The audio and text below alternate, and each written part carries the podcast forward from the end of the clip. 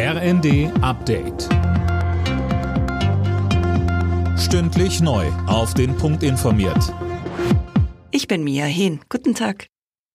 Zwei Überwachungsballons sorgen gerade für Spannungen zwischen den USA und China. Das US-Verteidigungsministerium geht davon aus, dass es sich um chinesische Spionageballons handelt.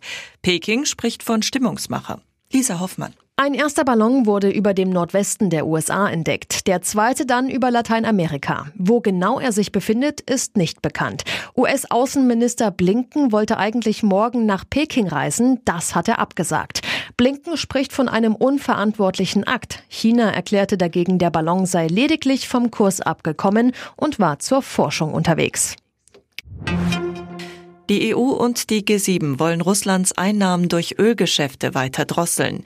Die Mitgliedsländer haben sich zusammen mit Australien jetzt auch auf einen Preisdeckel für Erdölprodukte wie Diesel oder Kerosin geeinigt. Der soll bei umgerechnet gut 90 Euro pro Barrel liegen. Nach dem EU-Ukraine-Gipfel drängt der ukrainische Präsident Zelensky auf einen schnellen Start der Beitrittsverhandlungen, möglichst noch in diesem Jahr. Die EU-Vertreter betonten dagegen, zunächst müsse Kiew noch eine Reihe von Bedingungen erfüllen, wie etwa einen härteren Kampf gegen Korruption. EU-Parlamentsvize Katharina Barley sagte im ersten, Es ist auch ein Symbol, so war es auch gedacht, dass die Ukraine zu Europa gehört und wir diesen Vorsatz haben, die Ukraine auch so schnell wie es möglich ist in unsere Familie aufnehmen werden.